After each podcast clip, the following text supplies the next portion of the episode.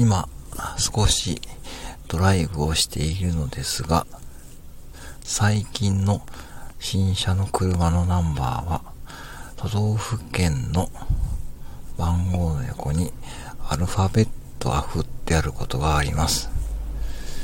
さっき前を走っていた車のナンバーを見たら、滋賀 31K と書いてあったので、え、この車、滋賀で3万1000回再生されたのかなっていう風に少し思ってしまいました。では。